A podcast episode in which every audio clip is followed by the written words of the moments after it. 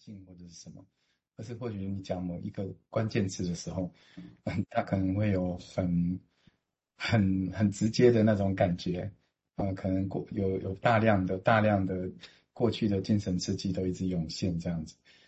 嗯，那这真的需要很很细致的去注意啦，就是这这边你可以感觉到，就是说，呃，个案可能没有办法去。呃，把这个词能够把它象征化，这样啊，那对他是一个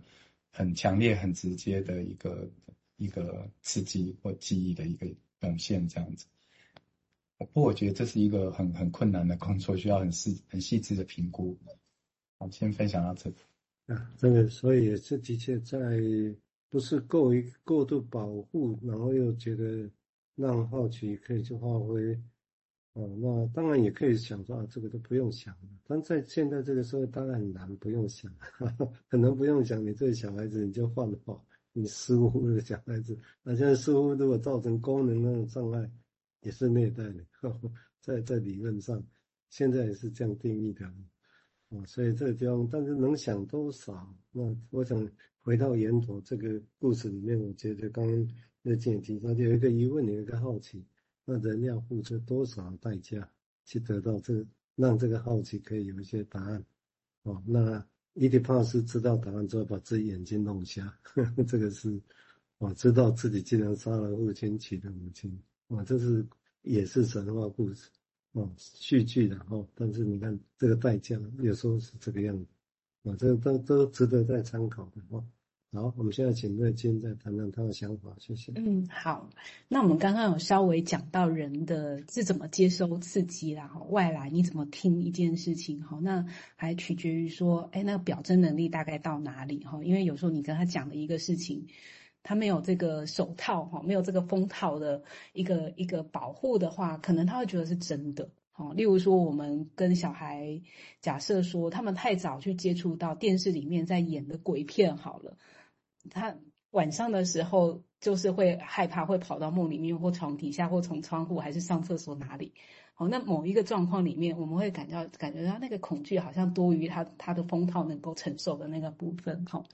这个我想这个大家都有经验过了。哈，小时候某一个某一个期间点都会很怕鬼。哈。好，所以在在这个笑话封套这件事情来说的话呢，哈，因为它隐藏的是一个比较难讲的东西，那那个难讲是在于说，可能有一点点创伤，可是它需要被转换，哈，它需要 transform 一下，变得可以比较听得下去，哈。那他有说到说这个。笑话的封套呢，哈，或者是说我们幽默的封套，不仅仅是一个具体的叙事结构，也不只是原来的语境而已，哈，也不只是隐喻啊。他说，其实这个我们在听人家讲一个很幽默的事情呢，哈，还有我们所发出的笑声呢，哦，都有一个很古老的根源，哈。那呃，如果再往往内去讲的话，哈，这个有什么古老的根源？哈，它它其实是一种妥协的形成啊。哦，有一些事情很难接受的时候，我们是没有办法妥协。可是好像透过一个转换的方式，我透过一种叙事结构的转换，还有其他的部分再加进来，其他的元素，使得呢，哈，这一种。呃，内在发生了一些妥协，形成这样的一个转变。那这个妥协形成是表现表示出，哎，原来是有一种很大的至少两种以上的冲突在互相冲撞，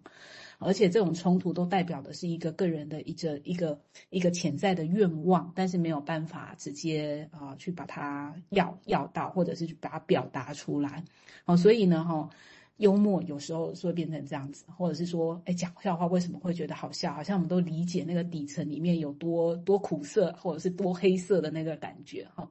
所以从一个早期的发展开始哈，这种很狂躁的，或者是很欢笑、很愉悦的啊，那甚至呢，我们可以说，哎，幽默也是一种审美的方式哈，审美的一种内在的一种狂喜，或者是一种很有张力的状态。哦，但是呢，那个。带带有下面呢，是带有被难以被体验的一种痛苦感的时候，它需要一种调节哈。那呃，可能表表现出来的方式，幽默就变成是一种很对于这一种很很敏感状况的一种调节，跟它带有一种种一种控制，我们可以听得下去，但是不会被淹没。我特别呢哈，他这里讲的是说。会很容易呢，呃，以免呢，哈，这个有这样子的一个呃幽默封套的功能，哈，是避免这些太强烈的东西需要被控制的这种痛痛苦的感觉哈满出来哈溢出来，并且呢压倒我们很早期呢那种比较婴婴儿的心智状态的这个这个这个这样子的一个情境啊，嗯，那再来呢哈我们就知道说，哎，婴儿婴儿到底在在听什么？哦，婴儿到到底听觉这件事情有带给人多少心心智上的冲冲击吗？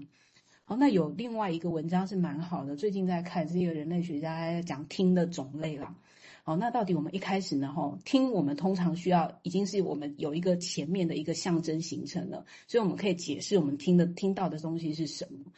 好，例如说我听到外面有警车、救护车，我大概内在就有一个解读跟诠释，不知道哪里发生了什么事情。好，那你听到外面的雨声，你大概就知道说，哎，这里有我内在，我一定是知道那个是什么，我才能够解释那个声音是什么。可是如果今天出现了一个声音，也就是说你回到婴儿状态的话。他不知道那个是什么，因为他没有那个表征的东西。那听这件事情呢，哈，就变成非常的可怕，跟呃，从声音带来很多的一种灾难感，会会会会跑出来哦。好，我相信大家应该可以想象啊。我先讲到这哈，好，谢谢。当然，那种灾难感或者是不是，有时候也当然是有科看小孩子的观察啦，他的反应呐。或者有时候从金融界的经验跟心理家的经验，是从后来的反应，那也就是他后来，那后来反应当然并我指的并不是他记得那个时候怎么样，他不可能记得嘛，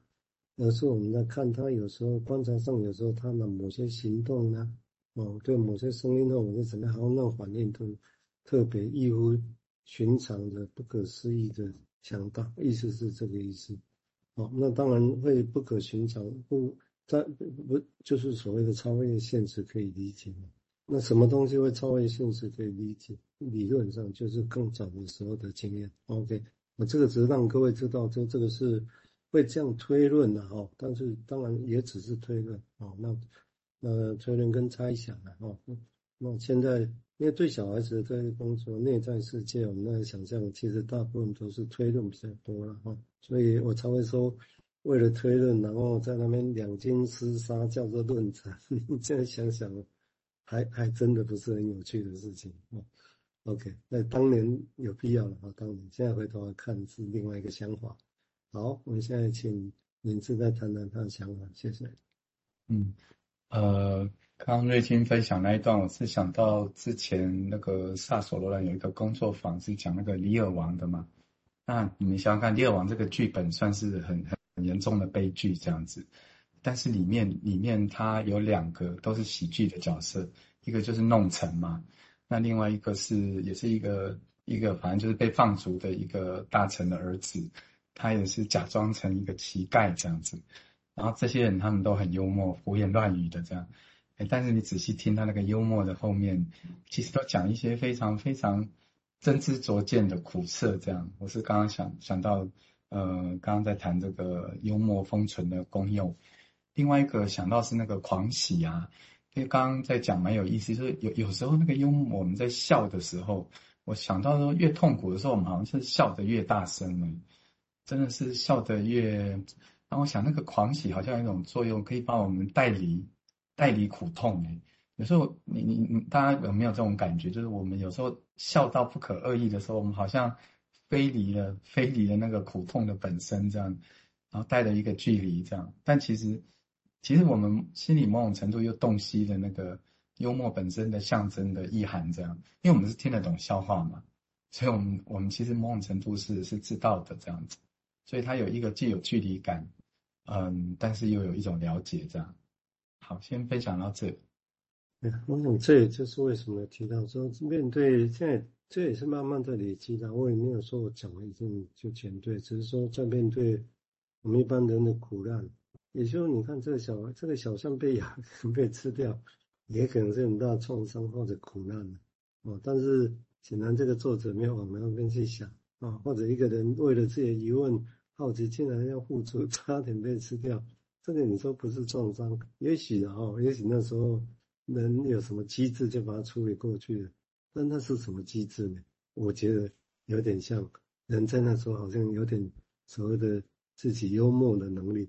啊。但那个我刚刚提到幽默是一个态度，是一个能力啊，那不是说笑话，这是两件事情。